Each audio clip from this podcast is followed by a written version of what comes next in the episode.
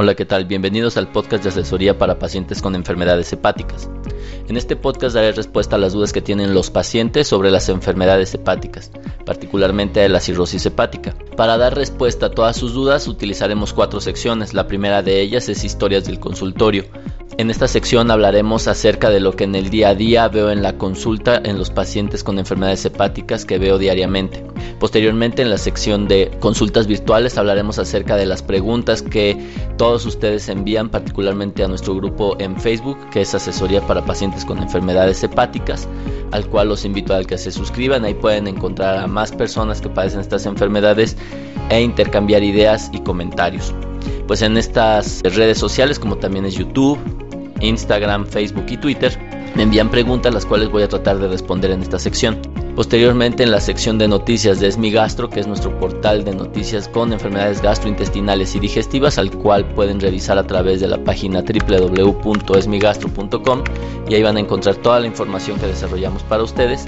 Y entre esta información existe una parte de noticias que consiste en artículos o información científica que está originalmente diseñada para la lectura de los médicos, pero lo que hacemos es adaptarla a un lenguaje y a una condición para pacientes, es decir, información científica que les sea de utilidad y los ayude a conocer un poco más las enfermedades hepáticas. Y finalmente en la sección de mito o realidad hablamos acerca de muchas cosas que la gente cree que pueden ser útiles o que pueden ser dañinas para el hígado y a través de estudios, a través de la información científica disponible tratamos de darles respuesta.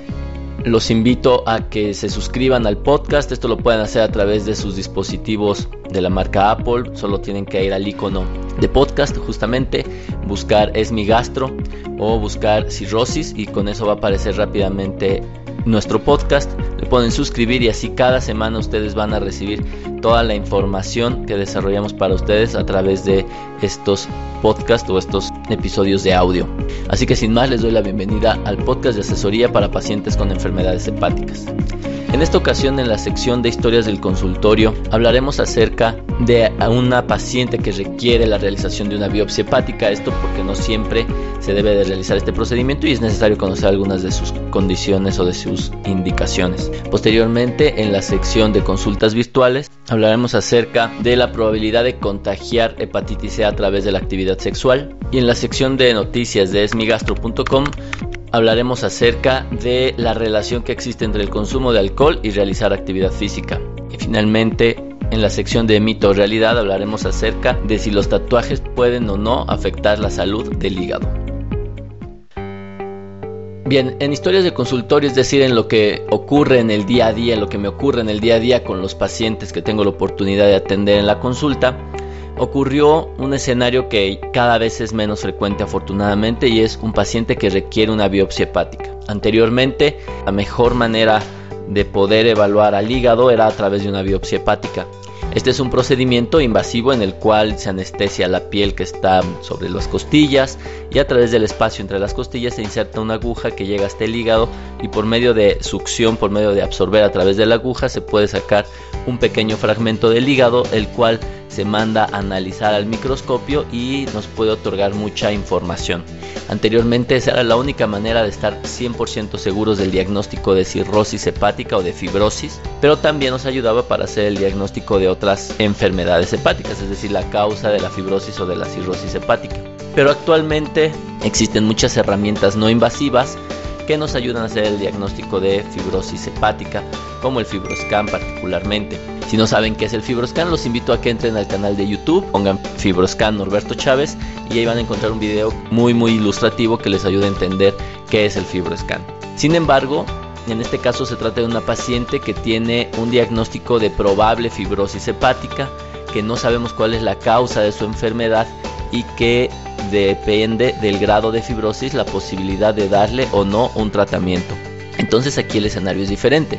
La gran mayoría de los diagnósticos de las enfermedades hepáticas son relativamente sencillos, se pueden realizar sin procedimientos invasivos, pero la indicación de una biopsia hepática puede ser la dificultad para tener certidumbre sobre el diagnóstico de fibrosis hepática y esto es muy importante ya que esto puede determinar que se le dé o no un tratamiento o qué tipo de tratamiento a un paciente. Y la segunda cosa es que la biopsia hepática sigue siendo muy útil para poder establecer la causa de la enfermedad hepática que tiene el paciente.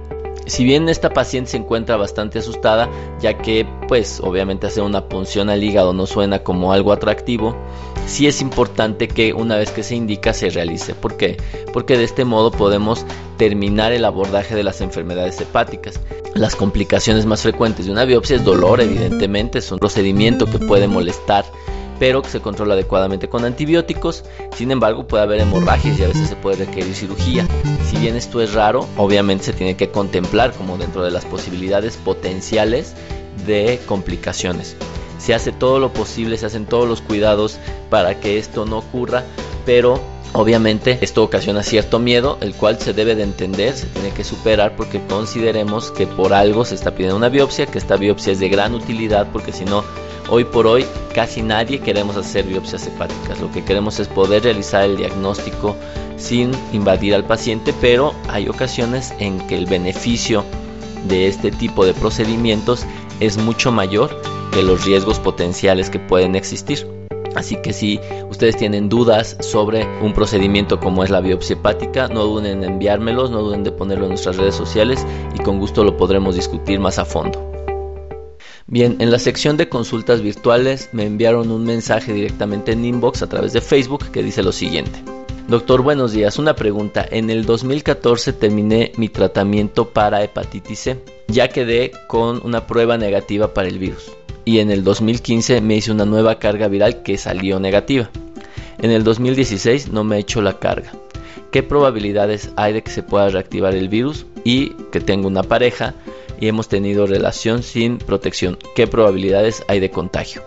Bien, esta es una pregunta que ocurre con frecuencia en personas que tienen hepatitis C.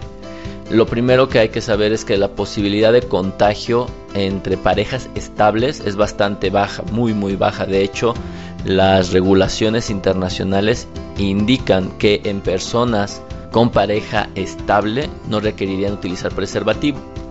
Entonces, bueno, esto es bastante tranquilizador, lo cual no aplica igual para personas que no tienen una pareja estable, que tienen parejas frecuentes. En ellos sí se recomendaría utilizar preservativo y no solo por el tema del virus de hepatitis C, sino por otras enfermedades de transmisión sexual.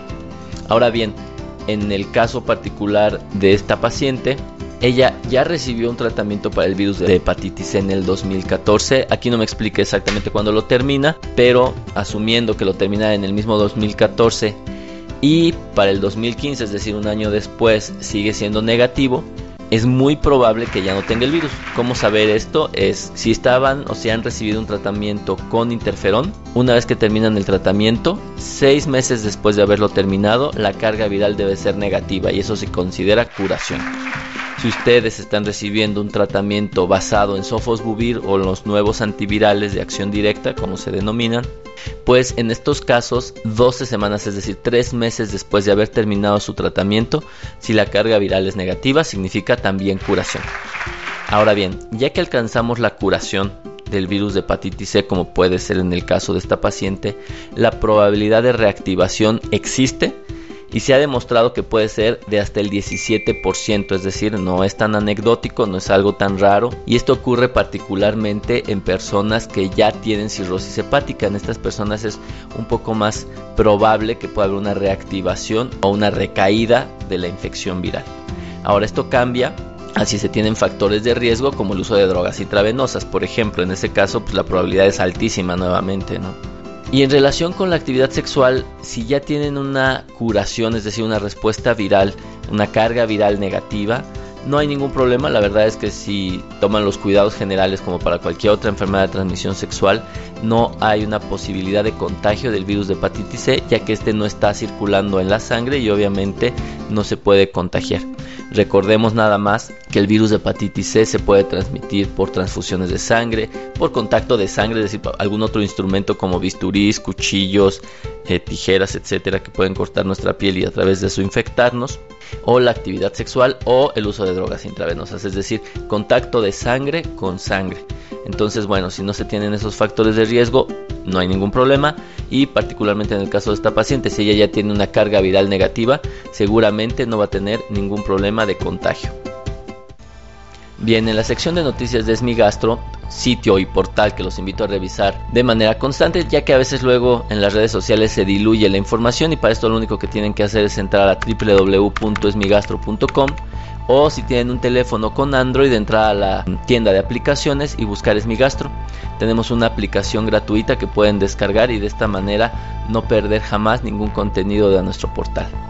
Pues bueno, en las noticias que pusimos hubo una que llamó bastante la atención y estaba relacionada con el hecho de realizar actividad física en personas que tienen consumo de alcohol. Este es un estudio muy interesante que demuestra que si ustedes realizan actividad física de moderada a intensa y beben cantidades de leves a moderadas de alcohol, es muy poco probable que desarrolle hígado graso y entre más ejercicio hacen, la protección todavía es mayor. Pero, ¿qué pasa si ustedes beben de manera intensa? Si beben de manera intensa, el ejercicio no los va a proteger de desarrollar hígado graso y consecuentemente de sus complicaciones, que pueden ser hepatitis alcohólica o cirrosis alcohólica. Entonces, este es un estudio interesante porque muestra que hay límites demuestra que si se consume una cantidad más allá de moderada de alcohol, es muy probable que no haya otro factor que prevenga las complicaciones, es decir, estamos asegurando el desarrollo de una enfermedad hepática. Por otro lado, entre más ejercicio hagamos, más existe la probabilidad de mejorar nuestra función hepática y de prevenir el hígado graso, siempre y cuando tengamos consumos de leves a moderados de alcohol. Por lo tanto, los invito a que si ustedes están bebiendo más allá de lo moderado, es decir, más de dos unidades de alcohol por día y no se vale juntarlas todas el fin de semana, a que reduzcan su consumo de alcohol, ya que de otra manera no van a tener un factor protector y entonces puede ser que desarrollen una enfermedad crónica que créanme no es nada grata. Si tienen más interés sobre el tema, los invito a que lean la nota completa, es nuestra nota principal ahorita en esmigastro.com y si no directamente en nuestro portal tenemos un buscador a la derecha en donde pueden poner ejercicio y le van a aparecer todas las notas relacionadas con la actividad física. Y obviamente va a aparecer nuestra nota sobre ejercicio y consumo de alcohol. Bien, finalmente llegamos a la sección de mito o realidad. En esta ocasión el mito o realidad surge a través de la página de el grupo de asesoría para pacientes con enfermedades hepáticas en Facebook sobre una paciente que tiene algo que se llama colangitis biliar primaria o colangiopatía biliar primaria y pregunta si los tatuajes le pueden ocasionar algún daño a su hígado. Esta pregunta parcialmente ya la habíamos abordado en el podcast, de hecho en el episodio 117 que publicamos en agosto del año pasado, hablamos acerca de los tatuajes pero en personas que tienen hepatitis C. Así que si tienen esta enfermedad en particular y esta duda en particular, los invito a que entren a la página que se llama ncht, como Norberto y ahí buscan el episodio 117 y pueden escuchar la información sobre los tatuajes en personas con hepatitis C. Ahora, en el caso de personas que no tienen enfermedades infecciosas, como en el caso de ella que es una enfermedad inmunológica del hígado, pues en términos generales la respuesta es que no le va a ocasionar ningún problema hepático, siempre y cuando cumplan las condiciones de higiene necesarias, es decir, sea material desechable, sean unas condiciones de higiene adecuadas, condiciones de uso de guantes. ¿Por qué? Porque obviamente, si bien ustedes o la persona que se hace el tatuaje no tiene una enfermedad infecciosa, quien lo realiza o si el material está siendo reutilizado tenía una enfermedad infecciosa que se puede alojar en el hígado, como la hepatitis C o la hepatitis B, pues existe el riesgo de que se infecten y entonces se sumen las enfermedades. Por lo tanto, hay que tener mucho cuidado. Ahora bien, algo que debemos saber es que el uso de tintas puede ocasionar alergias. Y en el caso particular de esta paciente, sabemos que la colangiopatía o colangitis biliar primaria es una enfermedad inmunológica del hígado, es decir, sus propias defensas están atacando el hígado.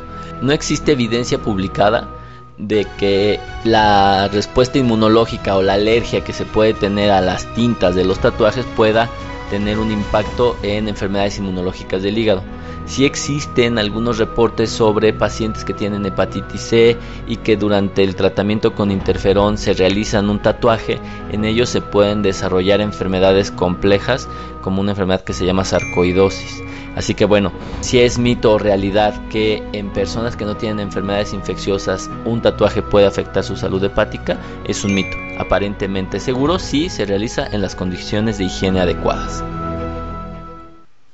Pues bien, con esto llegamos a un episodio más del podcast de asesoría para pacientes con enfermedades hepáticas. Les agradezco que lo hayan escuchado, pero les agradezco aún más que lo compartan, que se suscriban a nuestro podcast, que lo comenten y que si ustedes conocen a alguien que tiene alguna duda sobre enfermedades hepáticas y ustedes en nuestro podcast, en nuestras redes sociales han encontrado la información, se la recomienden a la gente sino que lo busquen directamente, sugieren a nuestra página www.esmigastro.com y si no a través de todas nuestras redes sociales que nos envíen su pregunta. Es mejor preguntar, que les ayudemos a resolver sus dudas. Esto no va a generarles ningún costo y créanme que se pueden quedar mucho más tranquilos y pueden recibir una orientación que les ayude a tomar una mejor decisión. Recuerden que las enfermedades hepáticas pueden ser muy importantes y atendidas de manera correcta pueden permitirles tener una muy buena calidad de vida. Nos escuchamos la próxima semana en el podcast de asesoría para pacientes con enfermedades hepáticas. Hasta luego.